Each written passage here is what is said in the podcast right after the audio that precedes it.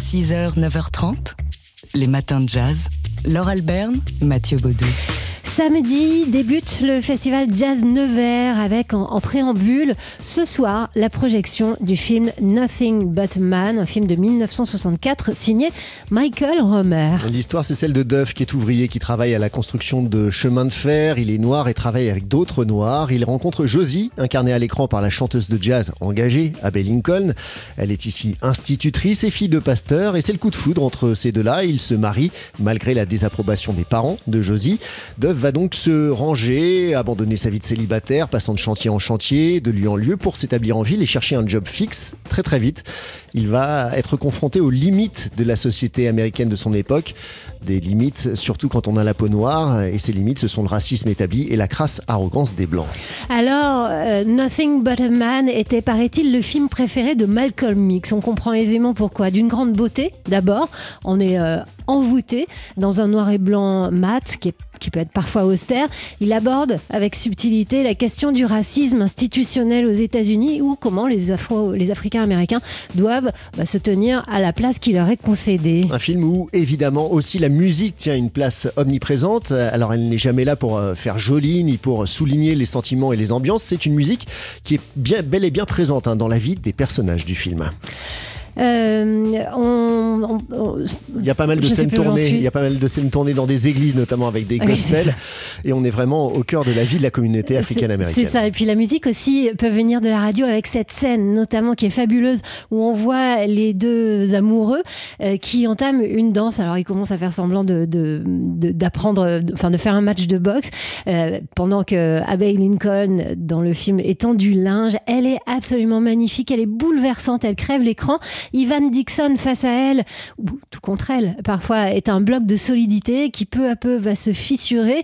On le voit parfois déambuler dans les rues, c'est du germuche avant l'heure. Hein. C'est vraiment un film magnifique. C'est Nothing But a Man donc de euh, Michael Romer qui est diffusé donc euh, ce soir en préambule euh, au festival Jazz Nevers. C'est à 20h au ciné Mazarin à Nevers donc. Les matins de jazz. Vivement demain, car demain et pour tout le week-end va avoir lieu au 104 à Paris une carte blanche proposée par le festival d'automne à la réalisatrice Alice Diop. Et tout est parti d'une photo de la photographe sud-africaine Zanele Muoli, une femme noire nue qui tient un miroir dans lequel elle regarde son reflet une image qui a déclenché euh, chez la réalisatrice d'origine sénégalaise une révolution intime. Désormais, il s'agit d'oser se mettre à nu, ne plus accepter d'être défini par l'autre, regarder à l'intérieur de soi pour reprendre ses propres termes. Mais quand on est une femme, et en particulier quand on est une femme noire aujourd'hui, si on veut regarder à l'intérieur de soi, il faut nécessairement, toujours selon les propres mots d'Alice Diop, questionner ce que la violence de l'histoire a pu faire à l'intime. Alors ce week-end, donc au 104, elle invite des femmes qui accompagnent son cheminement personnel et politique, cinéastes, poétesses, écrivaines, danseuses, chanteuses ou chercheuses pour penser en commun un monde où ceux reformulée, comme elle le dit. Concrètement, elle va chaque soir faire entendre les mots euh, de, du voyage de la Vénus noire de l'américaine Robin Cost Lewis, qui est l'une des poétesses euh, africaines-américaines les plus importantes. Elle a d'ailleurs reçu le prix Pulitzer pour cet ouvrage. Elle invite aussi Alice Diop, la chorale afroféministe Maré Mananga et la chanteuse Melissa Lavo sur la scène du 104. La danseuse Bintou Dembélé, qui est l'une de ses complices historiques, se posera cette question. À quoi ressemblerait une danse marronne, en référence au marronnage, ce terme qui qualifiait la fuite des esclaves africains. Un terme qui désigne donc ici, hein, dans le, le, contexte de la danse, un espace de liberté. C'est donc la carte blanche à Alice Diop. Ça commence demain, c'est au 104 et c'est dans le cadre du festival d'automne.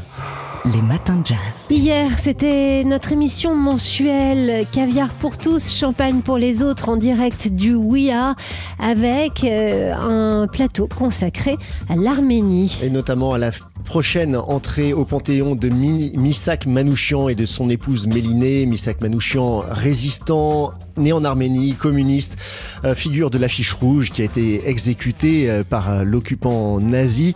Il va donc avec son épouse faire son entrée au Panthéon prochainement et avec nous sur le plateau de Kever pour tous, Champagne pour les autres hier soir, il y avait les trois historiens qui viennent de sortir un, ouvrage consacré à Misak Manouchian et à son épouse Astrid Astamian. Claire Mouradian et euh, Denis Péchanski. Le titre de cet ouvrage, Missak et et Manouchian, deux orphelins du génocide des Arméniens engagés dans la résistance française. Euh, un livre euh, qui, qu'a lu aussi un autre invité présent autour de la table, c'est le pianiste André Manoukian qui s'est ensuite livré à une session live. Auparavant, il a participé à la conversation et euh, a évoqué bah, comment le nom du couple Manouchian, euh, Manouchian et, surtout de Misak Manouchian euh, a résonné chez lui. C'est un petit peu le même sentiment qu'ont eu les juifs pendant la Shoah. Comment est-ce qu'on a pu se laisser faire? Comment est-ce qui s'est passé? Et tout d'un coup, au milieu de, tout ça, alors il y a des actes héroïques hein, d'Arméniens qui, qui, se sont, qui se sont battus, qui se sont révoltés, qui étaient plutôt dans l'Est. Mais tout d'un coup, on voit cette figure apparaître avec un courage euh, extraordinaire parce qu'on est pendant la guerre. On sait tous que voilà la mythologie de Gaulle, De Gaulle, ça a été que tous les Français étaient des résistants. On sait hélas qu'ils étaient beaucoup moins. Euh, tout d'un coup, je vois cette figure émerger et ça me fait du bien. Je me dis voilà, il y en a un qui s'est levé à une époque où il fallait en avoir. Et, et en plus de ça, le gars, c'est un poète. Voilà, André Manoukian, euh, euh, invité euh, dans les deux parties de cette émission mensuelle qu'on vous, pré- qu'on vous propose depuis le WIA à Paris, Caviar pour tous, Champagne pour les autres. Hier, donc, c'était l'Arménie au cœur. Une Et on- émission que vous pouvez retrouver en podcast, évidemment, comme toutes les autres émissions sur notre site tsjazz.com. Les matins de jazz. Note de lecture Fabien Simode. Fabien Simode, avec qui chaque jeudi matin, on parle de nos pratiques de lecture. Mettre le rouge et le noir de Stendhal, la peau de chagrin de Balzac ou une tribune du monde entre les mains d'un lycéen qui n'a à peu près rien lu est aussi rationnel que d'offrir un xylophone à un manchot. Eh ben non, Euh, ce n'est pas une histoire drôle malheureusement. C'est le constat que dresse Michel Desmurget dans son dernier livre paru au seuil, Faites-les livres. Docteur, faites-les lire, pardon. Docteur en neurosciences, Michel Desmurget est l'auteur de La fabrique du crétin digital dont vous avez parlé tout à l'heure, sorti en 2019. Dans ce livre, l'auteur soulignait les dangers des écrans récréatifs pour nos enfants, les tablettes, les, les téléphones euh, portables qui ont de lourdes conséquences hein, sur la santé, le comportement et bien sûr les capacités intellectuelles des jeunes. Il revient donc cette fois, Michel Desmurget, avec la solution aux écrans et cette solution s'appelle la lecture. Car la lecture, cela paraît une évidence de le rappeler, est pleine de bénéfices. Ah oui, hein, depuis l'émergence du langage, nous explique Michel Desmurget, l'humanité n'a rien inventé de mieux que la lecture pour structurer la pensée, organiser le développement du cerveau et civiliser notre rapport au monde.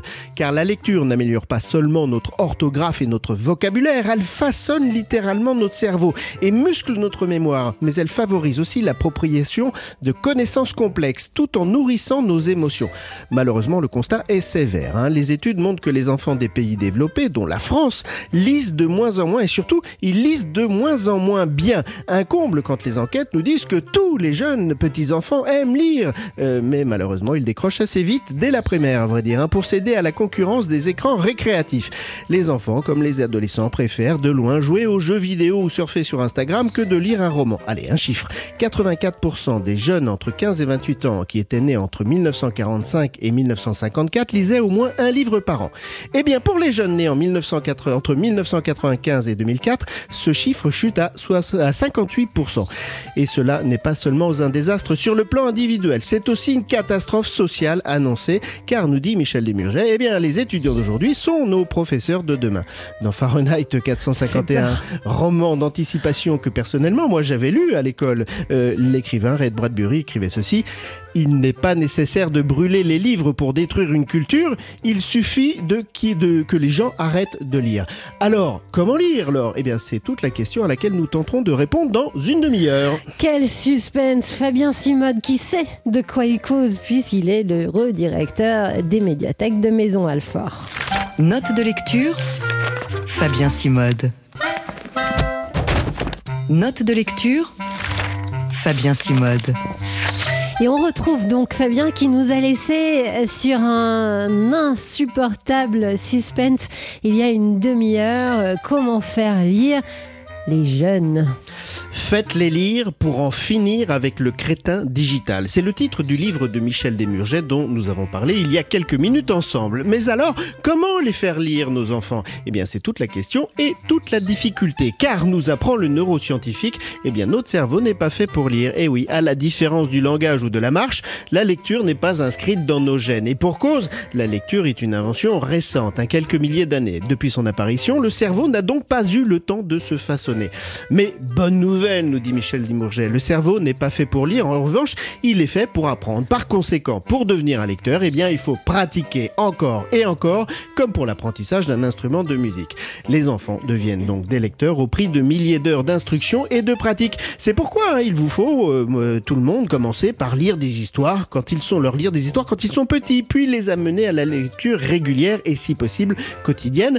L'objectif étant qu'ils comprennent ce qu'ils lisent. Ce n'est pas anodin, car lire, c'est comprendre, nous rappelle Desmurget. Et où il n'y a pas de compréhension, eh bien, il ne peut pas y avoir de plaisir. Or, c'est bien ce qu'il faut viser pour les enfants, la lecture plaisir. Alors voilà qui devrait nous rassurer, mais attention, toutes les lectures ne se valent pas. Eh ben oui, là je vais en décevoir quelques-uns. hein. Une étude nous dit venir. que la lecture d'un magazine, d'une bande dessinée ou d'un manga n'a aucun effet sur la performance des élèves. La lecture qui engendre le plus de gains, eh bien c'est la lecture de livres de fiction, autrement dit les romans.